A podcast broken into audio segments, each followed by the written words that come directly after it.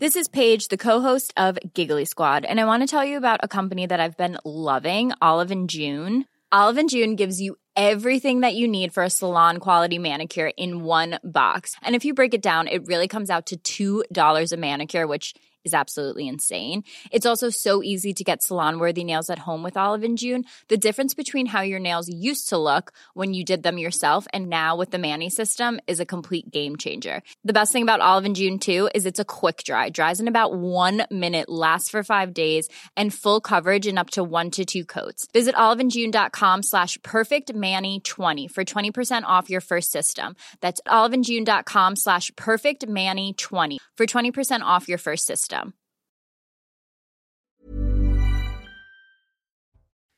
Bonsoir à tous, il est presque 19h, vous regardez face à Boc-Côté. Bonsoir Mathieu. Bonsoir. Ravi d'être avec vous pour passer euh, une heure ensemble, ainsi qu'avec euh, Arthur de Vatrigan. Bonsoir, directeur de la rédaction euh, de l'Incorrect.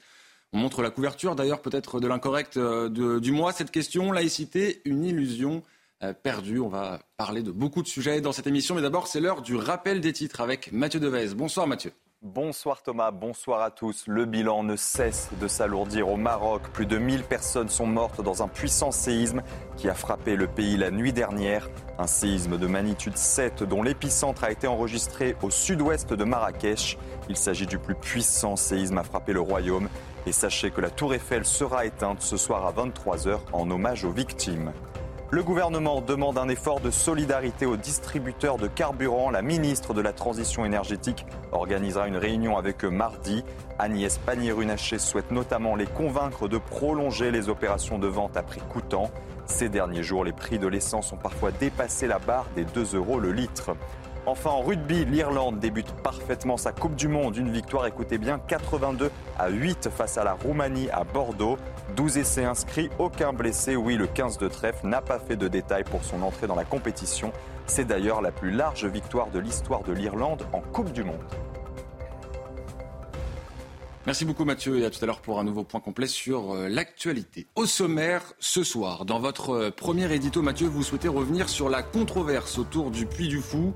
Un reportage diffusé cette semaine était consacré aux coulisses du parc à thème vendéen. Vous pointez une forme de malhonnêteté de la part de cette émission du service public. Un procès médiatique à charge dont vous nous, dont vous nous direz en quoi il vous pose problème. Pour votre second édito, il sera question de l'amitié dans le débat public. Est-il possible de déjeuner avec quelqu'un qui ne pense pas comme soi? Peut-on encore fréquenter des personnes avec qui on ne partage pas les mêmes idées? Comment et pourquoi la gauche se fait la police des dîners? Vous répondrez à toutes ces questions. Ce sera aussi l'occasion de rendre hommage à Jacques Julliard, intellectuel qui nous a quittés ce vendredi et qui incarnait d'une certaine manière ce dépassement des clivages. Enfin, votre invité ce soir, c'est Olivier Dard, historien. On parlera du concept d'extrême droite. Que signifie-t-il réellement? Qu'est-ce qui se cache derrière cette dénomination politique? Réponse dans la deuxième partie de cette émission.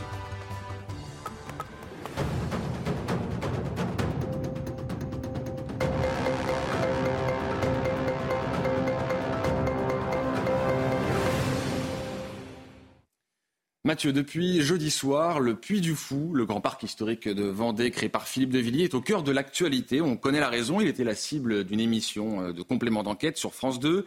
Et c'est sur cette controverse que vous souhaitiez revenir dans votre premier édito. Oui, controverse est un terme poli. Je pourrais parler plus euh, simplement d'un procès euh, à, charge, une volonté non seulement de nuire au Puy du Fou, mais de le souiller. Une volonté de détruire qui est assez fascinante, d'autant ne l'oublions pas Complément d'enquête est une émission du service public. Donc les Français financent à même leurs impôts une émission qui fonctionne, c'est pas la seule, soit dit en passant, vous pourriez me dire, plusieurs émissions, mais en particulier, qui travaillent globalement à salir, à souiller, à détruire, déconstruire, dit-on de manière plus savante, tout ce que les Français peuvent aimer parce que le patriotisme en lui-même serait toxique, j'y reviendrai. Les méthodes, pourquoi je dis que c'était une volonté de souiller, les méthodes étaient fascinantes. Donc, on les connaît, on connaît ce type de documentaire-là. Musique sur le mode un peu suspense inquiétant. On a l'impression, en fait, qu'on est quelque part dans un film d'horreur qui se passe au Wyoming en 1903. Et là, on sent qu'il va y avoir des, enfants tueurs et des enfants tués. On a l'impression que tout ça, c'est la mise en scène, en fait, d'une maison, d'une maison d'horreur. Or, or, donc, il est... Donc, il y a ça. Ensuite, il y a l'utilisation abusive du conditionnel qui permet de lancer toutes les rumeurs malveillantes à propos d'un homme de sa famille euh, ou d'une institution sans s'engager. Il se pourrait que, on dit que, est-il possible que donc utilisation du conditionnel, qui est une méthode faussement prudente, qui, sort, qui sert en fait à multiplier les calomnies. Et, je le redis, tout ça par l'argent public. Ah oui, ce qui est pas mal aussi, mobilisation de témoins qui sont manifestement dévotés, des anciens compagnons de route qui étaient là il y a 25 ans et qui sont censés dire la vérité des origines d'une telle euh, de, l'entreprise depuis du fou et ils sont là pour nous dire, sur le mode de, je vais vous dire à quel point c'est horrible tout cela. Donc, on les sent souvent dévorés par euh, le ressentiment, la jalousie. Hein. le, cœur humain est un cœur euh, avec plein de petites saletés. Et là, c'est l'occasion pour plusieurs médiocres de prendre leur revanche en cherchant à vomir ce qu'ils ont peut-être déjà adoré. Tout ça pour dire que complément d'enquête ne cherchait pas la vérité, mais cherchait le scandale. Et pour obtenir le scandale, complément d'enquête était prêt à prendre tous les moyens nécessaires pour en arriver justement à créer ce scandale, ce sentiment d'effroi. Oh là là, le puits du fou, c'est terrible. Je ne suis pas certain que le résultat soit, euh, soit atteint. Alors que reproche-t-on euh, exactement euh, au puits du fou? Alors deux choses pour l'essentiel. La première, c'est de miser sur des bénévoles. Alors là, c'est assez fascinant parce que le Puy du Fou est effectivement une entreprise immense, c'est une structure complexe où il y a des employés, il y a donc il y a des professionnels, il y a des bénévoles, mais à travers tout ça, ce qui et puis la chose est assez clairement distinguée, euh, séparée. Ce qui est assez fascinant dans ce procès, c'est qu'on ne comprend pas la psychologie du bénévole. On ne comprend pas pourquoi des hommes et des femmes à peu près normalement équilibré, voudrait se joindre à une entreprise comme le Puy du Fou. Quelle est l'explication qui nous est proposée à demi-mot? On nous présente les Puy Follets, hein, c'est le nom qui est donné aux gens qui participent à cette entreprise, globalement comme des paysans arriérés, un peu débiles, qu'on attirerait euh, à la kermesse en leur promettant du saucisson et du pinard. Hein, on leur dit, venez regarder, et là c'est assez fascinant, c'est sur le mode, regardez ces attardés qui vont s'amuser à jouer au chevalier, qui vont s'amuser à servir la cervoise, qui vont s'amuser... Pour... Et, autrement dit, ce sont des débiles qui seraient conscrits par Philippe de Villiers, qui serait un exploiteur de, de, de, pauvres personnes, de pauvres airs. C'est absolument atroce. Ce que le, le, documentaire ne parvient pas à comprendre, c'est qu'il y a des gens qui sont quelquefois désireux de participer à quelque chose qui les dépasse, de participer à quelque chose qui les inspire. Et le puits du fou, pour ceux qui s'y rendent, ceux qui y participent, c'est justement la possibilité de participer à la renaissance d'abord de l'identité vendéenne, mais aussi c'est une manière de participer. C'est le, le, grand contraire de l'époque. Le grand contraste, d'un côté, il y a Mickey, et ainsi de suite, c'est très bien Mickey, mais de l'autre côté, c'est le divertissement qui conduit à l'approfondissement. C'est l'histoire, c'est la culture, c'est l'enracinement. Et pour un esprit de gauche sectaire et médiatique, eh bien, tout cela est incompréhensible et relève presque de la démence. Euh, en fait, pour ces gens, pour, ces, euh, pour ce journalisme d'enquête version commissaire politique, on, sait, on est en fait devant des gens qui trouve l'ivresse de la destruction. Et c'est assez triste. Ce qu'on reproche aussi, évidemment, c'est la dimension, le symbole qui est le plus du Fou. Symbole, donc de quoi est-il le symbole? Mais de l'histoire vendéenne. De l'histoire vendéenne, qui est le moment, l'acte inaugural de la tentation totalitaire dans la modernité. C'est-à-dire, pourquoi est-ce qu'on veut dépopulationner la Vendée? Alors, je précise que dans le documentaire, il y a une contestation des, massacres de Vendée, ou alors ils sont, ils sont nommés oui, il y en a, mais peut-on vraiment parler d'une volonté de détruire, d'extermination? Non, c'est une guerre civile. D'ailleurs, il n'y en a pas eu tant que ça. C'est assez fascinant. Donc, qu'est-ce que c'est la guerre de Vendée? C'est quand même la volonté, c'est la, la scène inaugurale qui consiste à dire ces gens doivent disparaître parce qu'ils ne sont pas assez modernes. Hein, il y a la révélation des modernes qui dit l'homme doit d'abord être l'homme des droits de l'homme avant d'être l'homme de sa culture, de son pays, de son enracinement, de son bocage. Bon, le bocage inspiré de Philippe de Villiers, on pourrait dire ça comme ça eh bien, on doit, donc on doit les détruire parce que ce sont des hommes qui refusent, en fait, la prochaine étape de la modernité. Ils témoignent d'un attachement à leur identité. Donc, on doit les détruire. Et c'est euh, assez fascinant. On pourrait dire que la, révolte inaugurale des temps modernes, celle des Vendéens, c'est la révolte d'un homme qui refuse d'être réduit à une abstraction. Hein. L'homme abstrait les droits de l'homme. Et la Vendée, de ce point de vue, c'est assez intéressant, c'est euh, le moment qui annonce plusieurs autres moments. Euh, ensuite, les coulacs, hein, c'est-à-dire la liquidation des catégories sociales jugées périmées, le bois mort de l'humanité. Et aujourd'hui, probablement, les peuples historiques d'Occident qu'on voudrait euh, faire disparaître symboliquement ou immoler symboliquement sur l'autel sur de la diversité. Donc, il y a une leçon vendéenne, il y a, y a une leçon universelle vendéenne en quelque sorte. Et on ne le pardonne pas. Et Philippe de Villiers trouve le moyen de plonger dans l'histoire de Vendée pour féconder symboliquement et culturellement l'histoire de France. On ne lui pardonne pas. J'ajoute une chose qui me semble très importante. Il y a au Puy du Fou une esthétique. Une esthétique qui, qui nous incite à aimer le beau. Alors, puisqu'on est dans une époque très particulière qui nous incite à toujours déconstruire davantage, à aimer le lait, hein, c'est ce fantasme aujourd'hui d'une humanité flasque, une humanité en, en haillons, une humanité aux cheveux bleus, roses, mauves, tout ça, une humanité dans la déconstruction permanente. Et depuis du fou, dit non, un instant, vous pouvez admirer, il y a une verticalité, et vous pouvez admirer à travers cela l'histoire de France. Et le Puy du Fou dit finalement, vous pouvez aimer l'histoire à travers l'histoire de la Vendée, vous pouvez aimer l'histoire de France. Et ça, c'est très important. Je me permets de le dire un dernier moment là-dessus. Les... Il y a ceux qui ont vu la Sénécénie. Si on était vendéen, on pourrait se dire, franchement, on n'a pas envie de pardonner. Mais pourtant, au terme de la Sénécénie, il y a un moment de pardon. Et c'est fascinant, c'est la réconciliation de, des deux France, si je peux me permettre, par l'expérience des tranchées, 1914, mais au-delà de ça, c'est le pardon, le pardon qui féconde l'avenir à bien des manières. Donc, c'est une, histoire qui pousse à aimer la France, qui pousse à aimer, à trouver l'histoire de Vendée des leçons universelles, qui pousse à aimer le beau. On ne le pardonne pas, ça, à Philippe de Villiers.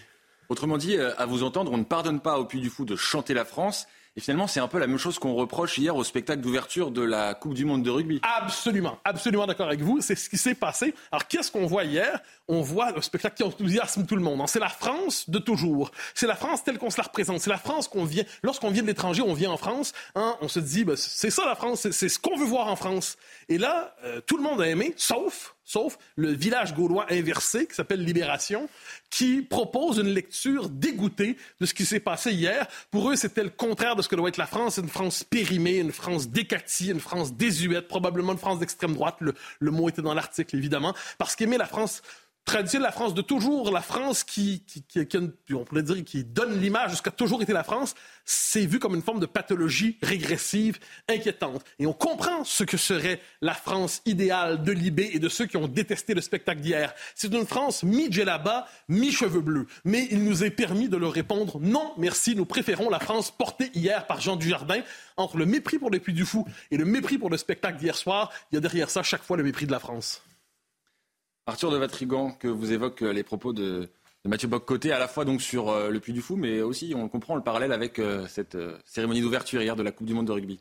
Bah, il a des propos, Mathieu a des propos durs. Bon, après je le comprends, hein, parce que la France c'est un peu sa princesse. Donc forcément, dès qu'on lui, dès qu'un lombric débarque de nulle part, il lui explique qu'elle est aussi repoussante qu'un Otifa et aussi désagréable qu'une néo-féministe à cheveux blancs ou à cheveux bleus, ça énerve. Après, il faut essayer de se mettre à la place du journaliste qui a fait l'enquête. Euh, on lui a serené pendant des années que la culture, l'imaginaire, l'art, tout ça, c'était la propriété exclusive de la gauche. On lui a euh, expliqué que plus c'était laid, plus c'était classe. Plus on déconstruisait, plus c'était intelligent. On lui a expliqué en long, en large et surtout travers que célébrer, c'était pas bien. C'est un truc de catholique, c'est rance, tout ça, qu'il fallait mieux se flageller. Euh, flageller les autres aussi, tout en ricanant, surtout les pouilleux, tous ceux qu'on n'aime pas, le petit peuple là. Euh, on lui explique aussi pendant des années, manuel scolaire à la pluie, que la République était née euh, de l'amour de son prochain, qu'on pouvait danser nu déguisé comme des licornes, que les guêpes ne piquaient pas, que les petits anges ne partaient pas trop tard, que les migrants euh, débarquaient qu'elle le roi mage en récitant du Victor Hugo. Bref, que Charette était polysexuel, Charette le héros vendéen était polysexuel, tendance queer, qu'avant 89 c'était la préhistoire, que le panache, l'honneur, tout ça ce sont des vieilles valeurs de collabo. Et là, on lui dit, vas-y, tu vas faire une enquête au plus du Fou. Vous imaginez le choc qu'il a, quoi. Le type, c'est un monde complètement différent sur lequel il tombe. Un parc d'attractions qui fait la nique à Mickey, multi-récompensé, record de spectateurs, qui est beau, qui est épique, qui est positif, qui rend fier les gens. Bref, tout le truc qui a vous refiler le choléra à Libé en une seconde avec ça. Euh, et parce qu'en fait, pour eux, Villiers et sa clique, ils respectent pas la règle. La règle, c'est quand on parle de la France, il faut lui cracher dessus. Ça, ça s'appelle l'esprit France Inter. C'est un truc de rebelle. Il faut le faire, sinon vous êtes blacklisté. Et honnêtement, on voyait bien, vous savez, à la fin de l'émission, on le voit dans son fauteuil en train d'interroger un fauteuil rouge. Donc on voit bien que le, petit lombric, là, dans son fauteuil rouge de Roitelet, il n'était pas très à l'aise. On sent que le journaliste, c'est pas sa vocation. Qu'en fait, il aurait préféré être contrôleur fiscal. C'est pour ça qu'il prie dans sa passion. Il dit oui, mais finalement, le statut de bénévole, le statut de salarié, euh, voilà, c'était, on sent que ses parents l'ont forcé à perpétuer cette tradition du journaliste de gauche qu'on appelait avant délateur. Bon, bah, il le fait malgré lui. Bon, voilà, et on lui fourrit en plus dans les pattes des historiens euh, experts en massacre qui lui expliquent avec l'affirmant tel des Turcs, non, il n'y a pas de génocide, c'est pas 300 000, c'est 200 000. Il y a des erreurs, la preuve, il y a, par exemple, ils décrivent une scène où on voit une guillotine qui se balade, une guillotine ambulante. Ouais, bon, ça va. Oui, ça existe, la guillotine ambulante, mais c'est pas un massacre. Mais il y a des petits-enfants qui sont derrière. Oui, mais c'est faux parce qu'en fait, les enfants, ils n'ont pas été guillotinés. J'avoue, là, c'est vrai, la tradition républicaine, c'est de balancer les gamins dans les fours à pain vivants. Euh, moi, je sais pas vous, mais entre se faire tronçonner par une lame un peu rouillée ou finir en pizza, je préfère la première option encore. Donc je comprends qu'ils soient encore décontenancés. Parce que la réalité, c'est que cette gauche n'aime pas la France. Ou elle aime la France uniquement quand elle est rabougrie, petite, coupable, quand elle est sale. Et le plus du fou, justement, elle offre ce que la gauche a essayé d'offrir à une époque et ce qu'elle n'offre plus du tout. Et ce qui, ce qui rend fou, c'est des détracteurs. C'est-à-dire, elle offre un rêve, elle offre un imaginaire. Un imaginaire, justement, qui fait que c'est un phare qui illumine le monde et qui fait qu'il y a peut-être encore des Français qui, un jour, accepteront de mourir pour que ce phare reste allumé encore longtemps. On va passer à votre deuxième euh, édito. Mathieu, vous nous proposez euh, aujourd'hui un sujet un peu décalé de l'actualité. Vous voulez revenir sur ce que vous appelez la police des amitiés et des déjeuners. Ah oui, alors ça m'a obsédé. En fait, la vérité, cher ami, c'est que ça m'obsède depuis des semaines, sinon des mois. Et je vais vous raconter quelques histoires, deux histoires, avant de conclure en faisant un éloge, en me permettant un éloge de Jacques Julliard, qui était le contraire de l'esprit sectaire qui domine aujourd'hui à gauche et dans les médias. Mais, point de départ, l'histoire de tout le débat autour de, Geoffroy Lejeune au moment de sa nomination au JDD, euh, je crois en juin, si je ne me trompe pas.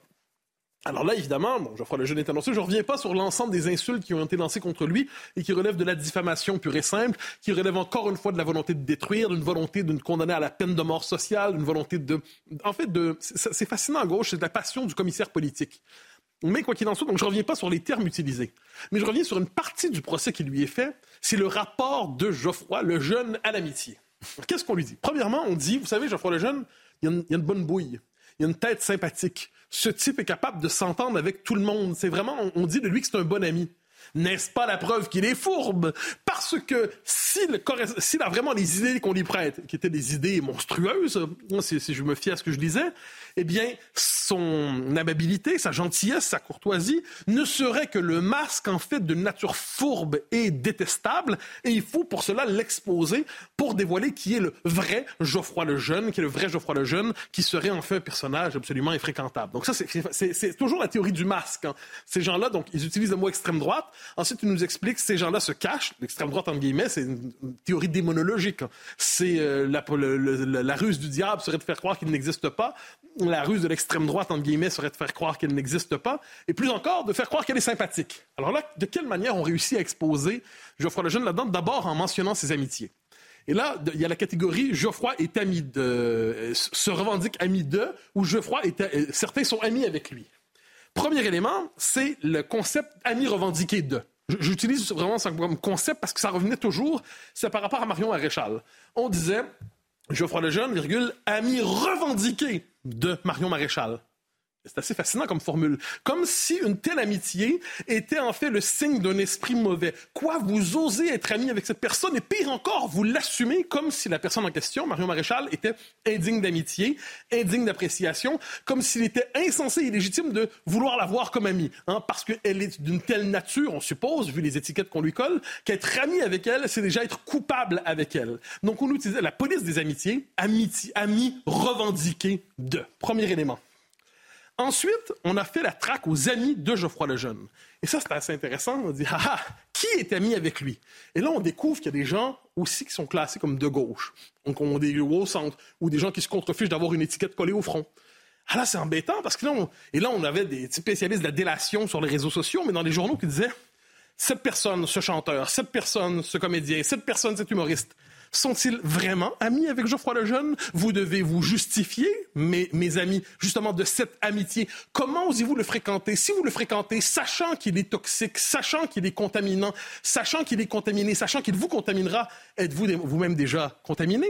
Et là, donc, il y avait cette idée, on faisait la liste des amitiés en poussant les gens à dénoncer publiquement leur amitié avec Geoffroy Lejeune. Autrement dit, si tu veux conserver ta place dans le système, dénonce ta place. Et là, il y en a un, j'aurais la politesse de ne pas le nommer, qui dit publiquement oui, oui, je, suis ami avec lui, mais, mais pas autant qu'on le dit, parce que j'ai des amis de gauche, de droite, de centre. Alors, le type croyait s'en sauver. Réponse des commissaires politiques et des tchéquistes du, du, moment. Ah, vous êtes un peu ami avec lui. Mais pourquoi vous êtes quand même un peu ami avec lui? Qu'est-ce que ça dit sur vous? Est-ce que vous êtes un peu complice de l'extrême droite? Donc, on était dans ce moment dans la police des amitiés et plus encore, il y avait ensuite la police des dîners et j'y arriverai dans un instant. Donc, on faisait la liste. Où est-ce qu'on l'a vu déjeuner? Où est-ce qu'on l'a vu dîner? Avec qui? Qui se tient avec lui sans gêne et sans honte? Autrement dit, il y avait cette idée qu'il fallait exposer intégralement de la vie de cet homme avec cette idée qui traîne dans la tête de nos amis journalistes de gauche que s'ils sont exposés, tout le monde voudra s'en sauver parce que ce serait impensable d'être ami avec Geoffroy Lejeune. Qu'on me permette, quant à moi, de dire que je suis ami revendiqué de Geoffroy Lejeune et j'espère que pour cela, nos amis de gauche m'en voudront pour longtemps. Ça, c'était votre premier exemple, Geoffroy Lejeune. Vous disiez que vous aviez une deuxième histoire euh, à nous raconter. Ah oui, Rachel Kahn, une de nos collègues, euh, qui, euh, qui, quelquefois, on trouve sur les plateaux de CNews, qui a écrit un très beau livre, assez, une femme de qualité. Et là, on a eu la controverse Médine, rappelez-vous controverse assez particulière où euh, Médine, avec sa subtilité, l'a qualifié de res, res, euh, comment dire, rescanpé. Bon, autrement dit, un jeu de mots sur euh, subtil et nuancé, sur le fait que sur le, parcours familial de cette dame, en, de cette femme, en disant globalement, c'est un jeu de mots sur le, sur le mode exterminatoire. Bon, pour d'autres personnes, on les a poursuivis longtemps pour ça. Quoi qu'il en soit, là, ben, elle se défend et là, les gens disent un instant. Rachel Kahn, vous savez, elle a déjà déjeuné ou dîné avec Marine Le Pen. Là, elle répond, oui, d'accord, mais on m'a proposé de la rencontrer, c'est une figure politique importante.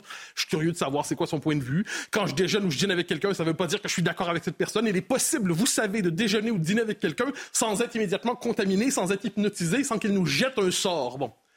Eh bien non, apparemment, la police des déjeuners et des dîners disait ce déjeuner et ce dîner vous fait franchir la ligne rouge. Et là, plus encore, la pauvre, on lui reprochait, je me permets de le mentionner, d'avoir eu une photo avec moi dans Paris Match au moment où on sortait tous les deux un livre sur à peu près le même sujet.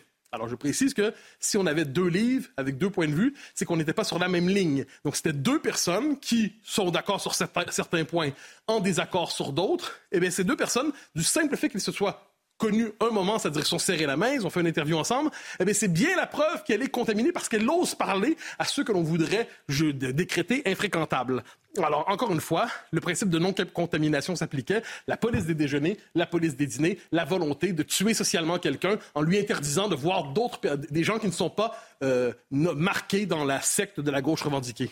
Et vous nous dites aussi que l'amitié est possible entre gens de gauche et de droite. Et vous voulez euh, rendre hommage à Jacques Julliard, un grand intellectuel qui vient de nous quitter. Oui, alors Jacques Julliard, 90 ans, je, serai rapide pour donner la parole à Arthur, mais un grand intellectuel, en effet, historien, journaliste, euh, penseur, qui avait. Donc, c'est un homme de gauche qui se revendiquait de gauche, j'insiste mais qui était d'abord un homme de liberté, un homme qui n'était pas sectaire, un homme qui acceptait de débattre avec tout le monde, un homme qui acceptait de lire tout le monde, et qui, avouait même ses lectures. Donc, par exemple, c'est un lecteur des, grands, des plus grands écrivains français, mais c'était aussi un lecteur, par exemple, d'Alain de Benoît, hein, le, le, philosophe associé historiquement à la Nouvelle Droite, bon, et que dans le milieu de la gauche progressiste et mondaine, on prononce ce nom et c'est comme si on venait de prononcer un nom sorti de l'enfer. Ben, il dit non, non, c'est un auteur que je trouve intéressant sur certains points et je suis pas d'accord avec lui sur d'autres, mais j'accepte de le lire parce que je ne reconduis pas le certificat d'interdiction sociale sur les gens simplement parce que bonne, ma, bonne réputation voudrait que je m'en tienne très loin. Voilà un homme qui avait le sens de la liberté, de l'échange, un homme avec une immense culture, et je voulais lui rendre échange de ce point de vue simplement un homme qui avait le sens de l'amitié et qui n'était pas sectaire. Arthur de Vatrigan, un mot sur cette euh, police des dîners et des déjeuners que nous dénonce aujourd'hui euh, Mathieu Bocoté. Bah, je connais des gens de gauche qui ont des amis que je voudrais même pas avoir comme ennemis, mais bon, ça c'est leur problème. Euh, c'est assez fascinant, c'est d'avoir toujours ce côté binaire, c'est que pour eux, on est entier. Alors voilà, on ne peut pas avoir de séparation, on ne peut pas penser quelque chose et avoir des amis autrement, et tout est politique. Bon, très bien. Euh, ok, on sait que la gauche est cette gauche utopique qui imagine pouvoir installer le paradis sur Terre, et donc à partir du moment où vous êtes certain de pouvoir, ou en tout cas, vous pensez que c'est possible, vous êtes prêt à éliminer tout le monde, y compris les tuer d'abord socialement, puis après plus s'il le faut. Euh, mais ça, c'est le problème de la gauche. Moi, ce que je ne comprends pas, c'est pourquoi la droite s'est contentée trop longtemps de supporter sans broncher. Alors peut-être par politesse, peut-être par charité. On voit quand même beaucoup plus en plus par lâcheté, par ignorance. Elle a même réussi à accepter d'endosser des crimes qu'elle n'avait pas commis elle-même, ce qui est assez fascinant quand même. Jusqu'à près même à dénoncer son voisin en expliquant lui encore plus à droite que moi et lui encore plus puant. Donc voilà, ça serait bien. Rien ne l'obligeait, la droite, à être soumise. Surtout que on n'a pas de leçon pour les gens de droite à recevoir d'une partie de la gauche qui a son lot de saloperies et d'horreurs dans le XXe siècle. Donc la gauche fasse ça, ok, mais elle le fait parce que ça fonctionne. La droite devrait en fait soit sans se dire je m'en fiche, soit leur répondre, mais en tout cas jamais se soumettre. On marque une pause, euh, on revient dans quelques instants pour la deuxième partie de Face à Boc Côté. On recevra l'historien Olivier Dard. A tout de suite. De retour dans la deuxième partie de Face à Boc-Côté, toujours avec vous, Mathieu Boc-Côté, Arthur de Vatrigan et Olivier Dard nous a rejoint euh, en plateau pour euh, l'entretien qui va se dérouler d'ici quelques instants. Mais d'abord, c'est le point complet sur l'actualité avec vous, Mathieu Devez. Rebonsoir, Mathieu. Rebonsoir, Thomas. Bonsoir à tous. Les messages de soutien se multiplient après ce terrible séisme au Maroc. Le pape François a exprimé sa profonde solidarité avec, je cite, ceux qui sont frappés dans leur chair et leur cœur par cette tragédie. Le bilan ne cesse de s'alourdir. Plus de 1000 personnes sont mortes dans ce séisme de magnitude 7, dont l'épicentre a été enregistré au sud-ouest de Marrakech. Et sachez que la tour Eiffel sera éteinte ce soir à 23h en hommage aux victimes. En Grèce, les inondations meurtrières frappent toujours le pays. Les pompiers, épaulés par l'armée, continuent de porter secours aux centaines, oui, centaines d'habitants de villages bloqués en Thessalie. Ces intempéries ont fait jusqu'à présent 10 morts et plus de 2850 personnes ont été secourues. Enfin, la vague de chaleur qui frappe la France est un épisode de canicule inédit. 14 départements du centre Val-de-Loire et d'Île-de-France restent placés en vigilance orange par Météo France. Il s'agit de la première vigilance orange canicule déployée durant un mois de septembre depuis la mise en place de ce dispositif en 2004. Merci beaucoup Mathieu et à tout à l'heure pour un nouveau point sur euh, l'actualité. Je le disais euh, Mathieu, votre invité ce soir c'est Olivier Dard, historien. Pourquoi ce choix ce soir d'inviter Olivier Dard? Alors, il y a un terme qui revient toujours dans l'actualité euh, de manière euh, répétitive, obsessionnelle, c'est extrême droite, extrême droite, extrême droite, extrême droite, et on vient à qualifier un peu tout et n'importe quoi. Vous savez, rappelez-vous, le barbecue était d'extrême droite, le bacon était d'extrême droite, le fromage était d'extrême droite, euh, le général de Gaulle l'a déjà été, ça a été le cas de Jacques Chirac, Marine Le Pen. Alors, c'est un concept dont on abuse, et Olivier Dard est un historien tout à fait remarquable sur ces questions, et le point de vue historique peut nous permettre quelquefois d'y comprendre un peu mieux. Olivier Dard, bonsoir. Bonsoir. Alors, je commence une question qui non pas d'actualité, mais simplement à l'oreille. Lorsque vous entendez, vous regardez les actualités, tout ça, et vous entendez le terme extrême droite qui est lancé, à quoi fait-il référence selon vous? Qui comprenez-vous? Ah ben, Si vous voulez, le terme, euh, il est euh, de toute façon chargé euh, émotionnellement, il est chargé polémiquement. Euh, en règle générale, si vous voulez, euh, l'extrême droite, euh, le terme d'ailleurs d'extrémisme, hein, vise à disqualifier un adversaire, je dirais quel qu'il soit, et de ce point de vue, il y a l'extrême droite, mais il y a aussi ce qu'on peut appeler l'extrême gauche, qui est aussi une nébuleuse. Alors, cela étant, le terme est aujourd'hui tellement employé qu'il est difficile d'aller quelquefois contre lui. Mais pour ma part, ce que j'essaye de faire, en particulier dans mes, dans mes enseignements ou dans mes travaux, c'est de euh, ne pas forcément l'employer, et d'ailleurs assez rarement, euh, pour essayer bien davantage dans l'histoire française en particulier de le remettre à sa place. C'est-à-dire que ce terme d'extrême droite, si on l'observe aujourd'hui, on constate qu'en règle générale, quand on va parler de l'histoire de l'extrême droite, on va au fond parler de l'histoire au XXe siècle, d'une euh, mouvance, d'une famille de pensée ou d'une mouvance politique qui irait, pour faire simple, de l'action française, de Charles Maurras jusqu'au Rassemblement national. Cela étant, euh, si euh, l'extrême droite est associée au XXe siècle dans les discours classiques communs, ce que l'on entend, ça ne veut pas dire qu'elle n'existe pas précédemment. Et ce que je voudrais souligner, c'est que autant on peut discuter de la pertinence de l'emploi du terme et avec la nécessité de le préciser pour le XXe siècle, autant si on regarde le XIXe siècle, il est beaucoup plus intéressant, beaucoup plus opératoire. Et euh, de ce point de vue, vous parliez euh, de l'histoire, des historiens. Un de mes collègues, je le cite, qui s'appelle Olivier Thor, montre très bien que l'extrême droite existe, par exemple, à l'époque de la Restauration, donc après 1830. Euh, C'est tout l'héritage du légitimisme qui s'oppose à la monarchie de juillet, aux orléanistes et qui, euh, évidemment, veut tout en étant minoritaire et de plus en plus d'ailleurs marginalisé, eh bien revenir euh, à euh, une société qui serait une société d'ancien régime. Donc il y a eu une extrême droite historique, c'est ce que on a pu appeler le légitimisme.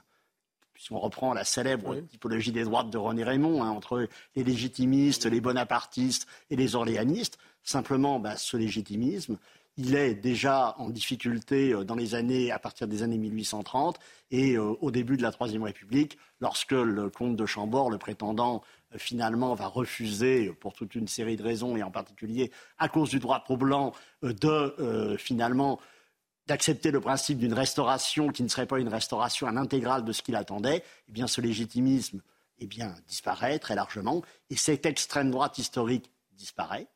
Et je dirais que c'est presque là la fin de l'histoire. Sauf qu'avec le boulangisme, la naissance des ligues, on va assister à autre chose. Et nous reviendrons au 19e siècle dans un instant, mais j'aimerais revenir sur un terme, vous avez utilisé, euh, la formule, c'est un terme qu'on utilise pour disqualifier. Alors moi, il y, a un paradoxe qui m'intéresse toujours en la matière, c'est que c'est un terme qui n'est jamais revendiqué mais qui est toujours utilisé pour euh, décrire, bon, qui, en fait utilisé avec une certaine insistance pour décrire parti, courant, mouvement, mais il n'est jamais revendiqué. Est-ce qu'il n'y a pas un problème à utiliser ainsi un tel concept qui est censé décrire une famille politique, mais qui est contesté par tous ceux à qui on la colle? Oui, c'est vrai.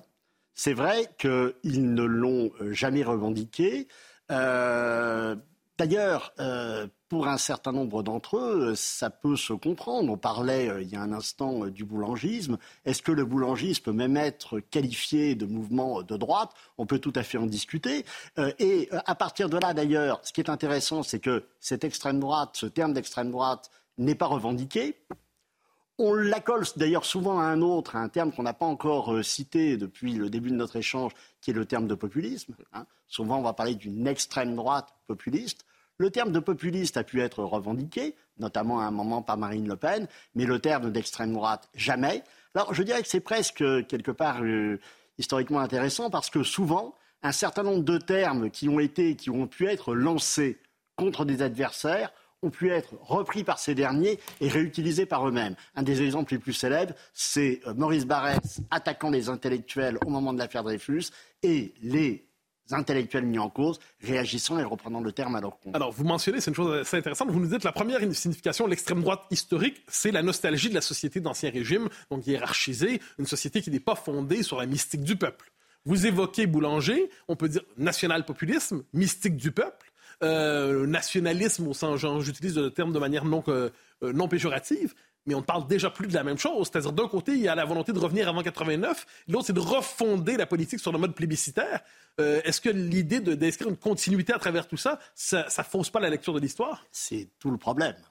C'est tout le problème, et euh, sans vouloir euh, tenir un discours qui serait trop universitaire, mais c'est tout le problème, si vous voulez, de la très célèbre typologie de René Raymond entre les bonapartistes, les légitimistes et les orléanistes.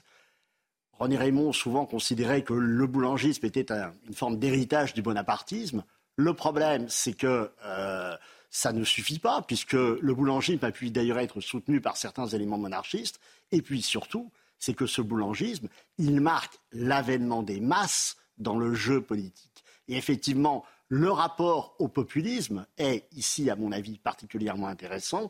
Et un de mes collègues, Bertrand Joly, euh, qui vient de consacrer une somme au boulangisme, y voit euh, effectivement un mouvement de type populiste. Et là, ça me paraît beaucoup plus intéressant, car n'oublions pas qu'un certain nombre de boulangistes, et d'ailleurs les fondateurs du mouvement, quel est leur objectif? C'est pas du tout de rétablir la monarchie. Leur, et même, euh, il n'y a plus Chambord, mais c'est une monarchie de type orléaniste. Leur objectif, c'est de refonder et de régénérer une république qui est jugée pour eux défaillante, c'est la République parlementaire, c'est la République de Jules Ferry, et ils souhaitent régénérer cette République, en faire une République beaucoup plus césarienne et mettre en avant effectivement un certain discours nationaliste à travers le primat de la revanche sur l'Allemagne, après la défaite de 1870. Et donc on est effectivement entre les légitimistes d'un côté et le peuple boulangiste parisien de l'autre, ou les élites boulangistes, on est dans des milieux et dans des logiques euh, tout à fait différentes.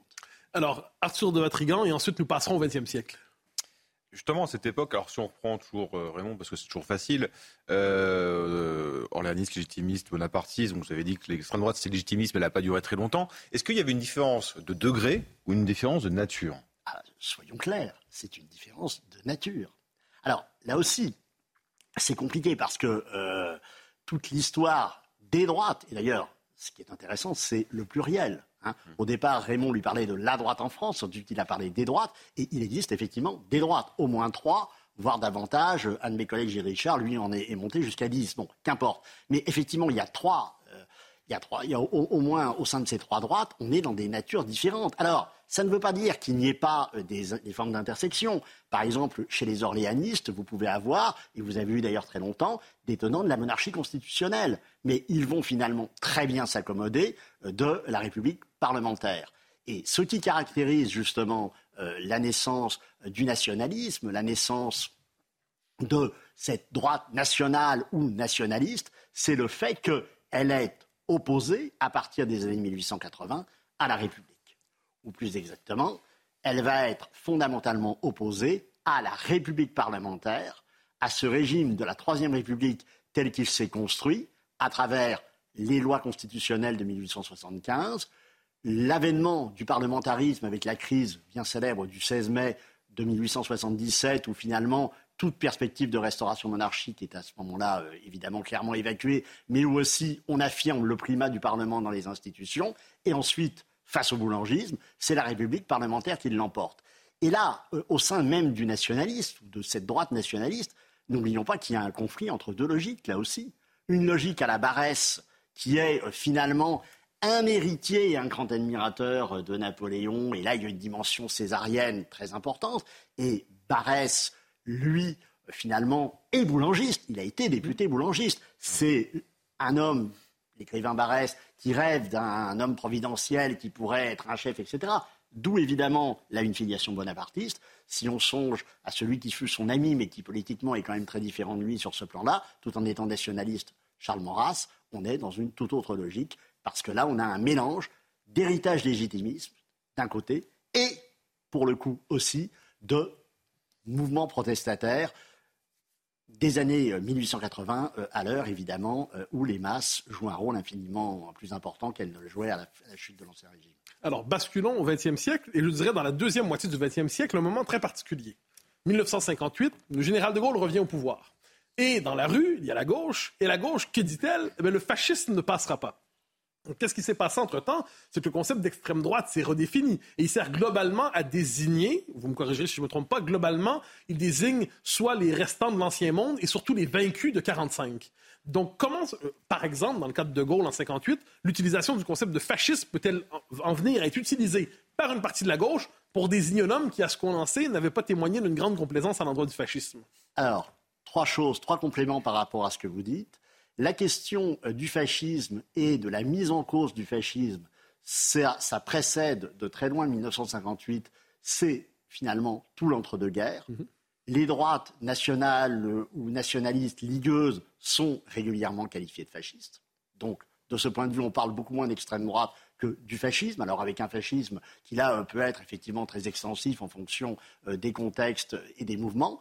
Deuxième élément, la mise en cause du général de Gaulle comme fasciste, elle n'attend pas 1958. Lorsque le général de Gaulle crée le Rassemblement du peuple français en 1947, il est, effectivement, vous le rappeliez, euh, si quelqu'un s'est quand même opposé euh, au Reich, etc., euh, et, au fascisme, c'est quand même bien lui, mais justement, comme il remet en cause la logique républicaine. Alors on n'est plus sous la Troisième République, mais on est sous la Quatrième. Mais de ce point de vue, il y a une filiation, évidemment, entre ces régimes, et donc en particulier Quant au parlementarisme, il veut un régime fort avec un État fort et cette tradition républicaine s'y oppose. Il est à ce moment-là qualifié de fasciste. Alors, ça pose d'ailleurs des problèmes. Et en 1958, alors là, ça joue d'autant plus qu'on est dans un contexte où le régime est en train de s'effondrer et où en plus il y a l'armée qui n'est pas loin au milieu des problèmes du 13 mai 1958.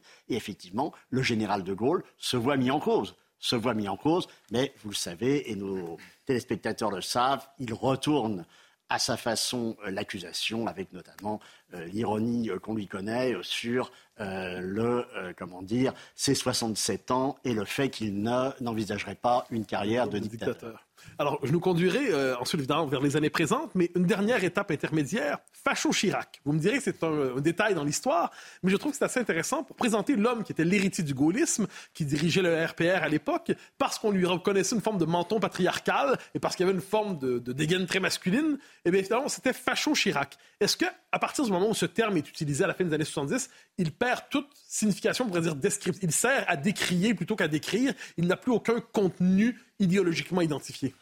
Dans le cas de Chirac, effectivement, c'est extrêmement intéressant hein, de voir euh, les différentes images qui ont été celles de Jacques Chirac. Alors, c'est d'autant plus intéressant d'ailleurs que si on regarde de près l'histoire du RPR et de son grand rival euh, qui était l'UDF, si, euh, entre guillemets, des gens euh, d'extrême droite avaient pu participer euh, à la vie politique dans les années 70. C'est davantage à l'UDF il. Ah, ben, il l'avait quand même fait en 1974 en soutenant la candidature de Valéry Giscard d'Estaing. D'ailleurs, plutôt que celle de Jean-Marie Le Pen à l'époque. Donc, effectivement, il y a ici dans le contexte de l'après 68, dans la personnalité de Chirac, dans ce qu'est le RPR, dans son souci, effectivement, dans le souci du RPR de cette époque, de mettre en avant la figure d'un chef, il y a effectivement cette histoire, ce, ce rejet. Et j'ajouterais, et vous m'y faites penser, que ce qui est très intéressant dans le discours du rejet de l'extrême droite ou du fascisme, y compris appliqué à De Gaulle ou à Chirac, c'est qu'il y a bien souvent le rejet de l'homme fort.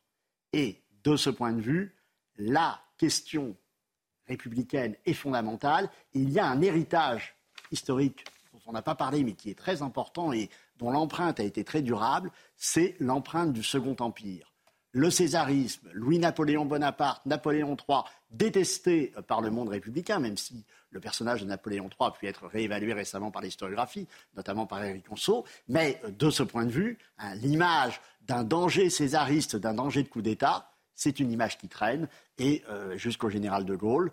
Et euh, bien sûr, Chirac, de ce point de vue, comme héritier, se retrouve mis en cause. Sur les temps présents, Arthur de Vatrigan. Bah, justement, si on parle d'aujourd'hui, en regardant ce que vous avez décrit tout à l'heure, en expliquant qu'il y avait une différence de nature, euh, aujourd'hui, on n'a pas l'impression qu'il y a une différence de nature entre, euh, disons, les républicains, une partie du Rassemblement national, une partie de Reconquête. Euh, je semblerait tous appartenir, ce sera plus une différence de degré, que chacun des partis soit plus axé sur un point plutôt que sur un autre mais qu'au final, ils appartiennent tous au même champ. Alors, c'est effectivement intéressant à observer. Il y a des dimensions programmatiques, bien sûr, avec euh, la volonté, malgré tout, des appareils de se distinguer les uns des autres, mais il y a aussi l'attitude des électeurs. Et euh, effectivement, on voit bien euh, dans un certain nombre de territoires, et notamment dans le sud de la France, que euh, il y a tout un électorat fongible hein, qui peut passer euh, d'un candidat à un autre. Et on voit d'ailleurs de façon assez intéressante comment des, individus ont pu être élus sous différentes étiquettes. Alors, simplement, il y a un élément qui me paraît très important peut-être à à mettre en avant ici, c'est, pour le coup, l'effondrement des partis de gouvernement.